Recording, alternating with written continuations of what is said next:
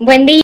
No, gracias, Sergio, placer, por la invitación. Sobre todo para poder darle un poco de orientación a muchos papás con niños pequeños, porque los niños, yo digo que esta nueva, esta generación es la, el ¿cuál generación es esta, la actual?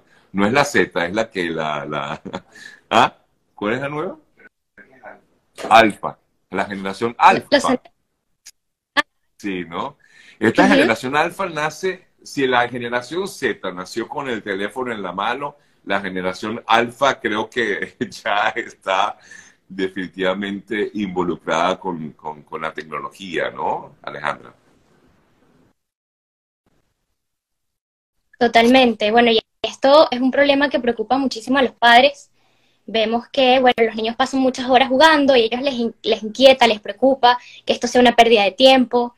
Eh, sienten que, bueno, son dañinos, ¿no? Y que incluso pueden llegar a ser adictivos y ellos pasar Exacto. más horas de las que deberían jugando. disculpa que te interrumpa, Eh, eh, es que Alejandra, sin duda esto es un de cómo los videojuegos eh, efectivamente influyen mucho en la vida de los niños. Y es, es un tema muy particular, porque, por ejemplo, me, me ocurre, lo voy a decir como, como, como espectador, ¿no? Yo no tengo ya niños pequeños, ya mis niños ya no son niños, este, pero yo voy a un restaurante y de pronto veo a una familia, ojo, no lo critico, sencillamente lo veo y lo entiendo, porque, bueno, uno quiere compartir con su gente, compartir con, su, con otros adultos, y a estos niños los veo, pero metidos en, en, estos iPad, eh, yo digo, bueno, eh, estos niños no tienen ningún tipo de interacción con los demás. Se están realmente idiotizando, como generan o dicen por aquí. Bueno, hay muchos mitos alrededor de los videojuegos. Eh, en Bootcraft, que es desde donde les voy a hablar, yo soy cofundadora de una academia de computación basada en videojuegos y atendemos a niños de 8 a 14 años. Tenemos una experiencia de más de un año eh, dando clases a niños y bueno, ya les iré contando sobre eso, pero lo más importante que vemos es que los padres, eh, bueno, están muy preocupados por, por lo mismo, ¿no? Porque ven que sienten que están perdiendo habilidades sociales, de hecho.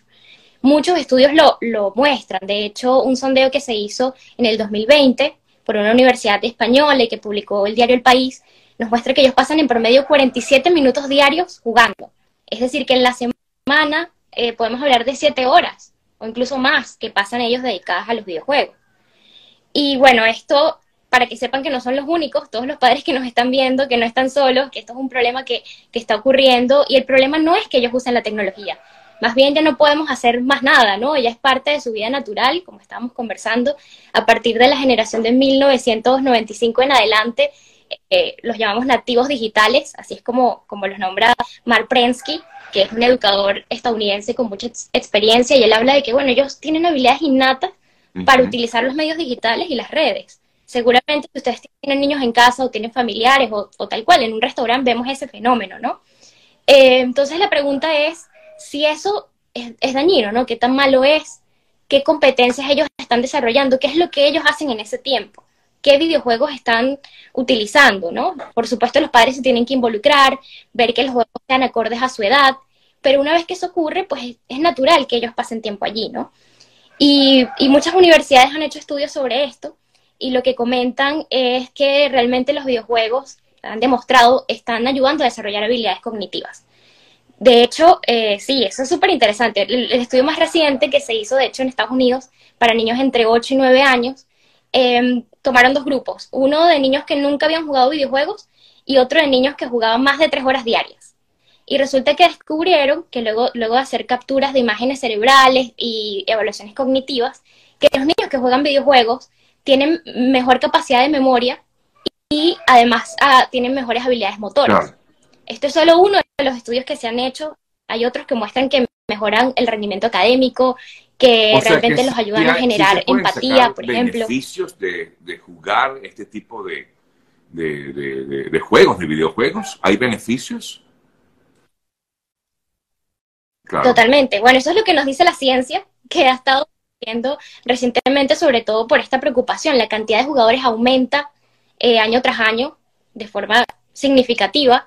Y lo que muestran los, los, estudios, lo que muestra la ciencia es eso, que hay beneficios para el desarrollo de habilidades, eh, no solamente cognitivas, sino también sociales. Entonces, bueno, como, como padres la invitación es de que cada vez conozcamos más sobre este tema, nos involucremos y, veamos cómo hacer que ese tiempo que ellos utilizan para jugar lo puedan convertir en tiempo productivo y para desarrollar habilidades que les sirvan para el futuro. No, no. De hecho, algo interesante, eh, bueno, que, muchas empresas grandes están, están apostando a esto también. Por ejemplo, Microsoft eh, hace unos años compró Minecraft. Minecraft es el videojuego más jugado de la historia. Es un juego que se basa en que los niños puedan construir a partir de bloques de distintos materiales lo que sean que se imaginen. De hecho, su creador se inspiró en Lego para, para crearlo, pero esta vez no tienes un límite de piezas, ¿no? Sino que es infinita la cantidad de cosas que puedes hacer.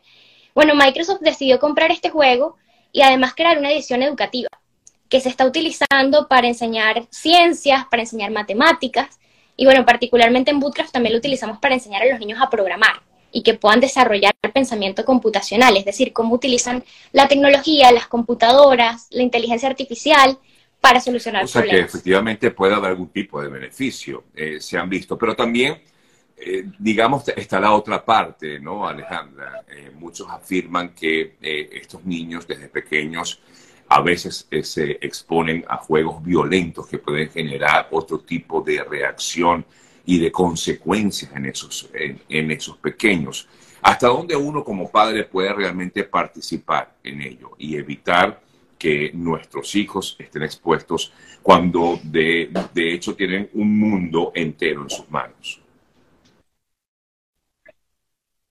Total, los, padres tienen el rol más importante en esto. Eh, de hecho, nosotros hacemos webinars eh, cada cierto tiempo, cada dos semanas, para conversar con los padres de este tema porque en definitiva eh, tiene que haber ciertos límites, ¿no? Y hay ciertos riesgos. Cuando nos damos cuenta de que puede estar siendo un problema para nuestros hijos que estén jugando videojuegos.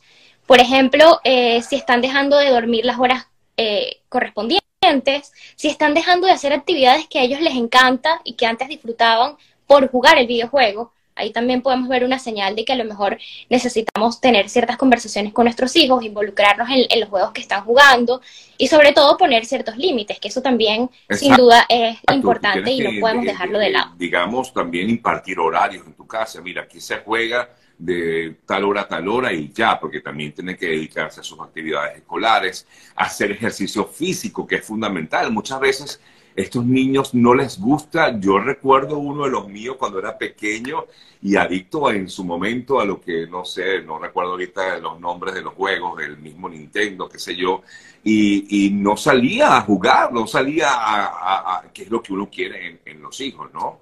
Eh, poder tener reactividad física de alguna manera. Eh, tenemos que eso, ¿no? Controlar también como padres eh, y evitar que esto porque a veces los niños pueden convertirse en eh, chicos sedentarios en el futuro. Por supuesto, y, en ese, y en ese punto también es importante que el papá se involucre con el juego.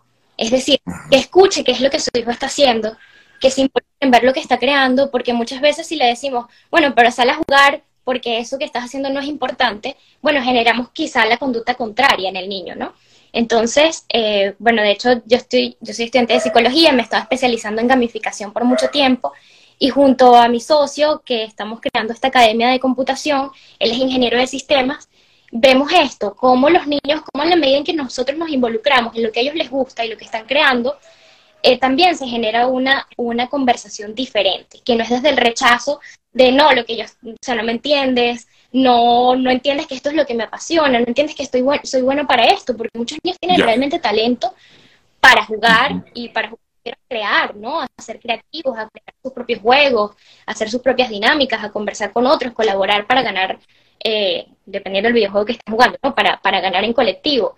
Y, y bueno, eso es súper importante. Nosotros nos enfocamos en que no solo hagan otras actividades, que es fundamental, sino también que los padres conozcan qué es lo que sus hijos están haciendo en ese tiempo en las pantallas. Ustedes llevan adelante esto que han llamado Bootcraft Club. ¿Qué es el Bootcraft Club?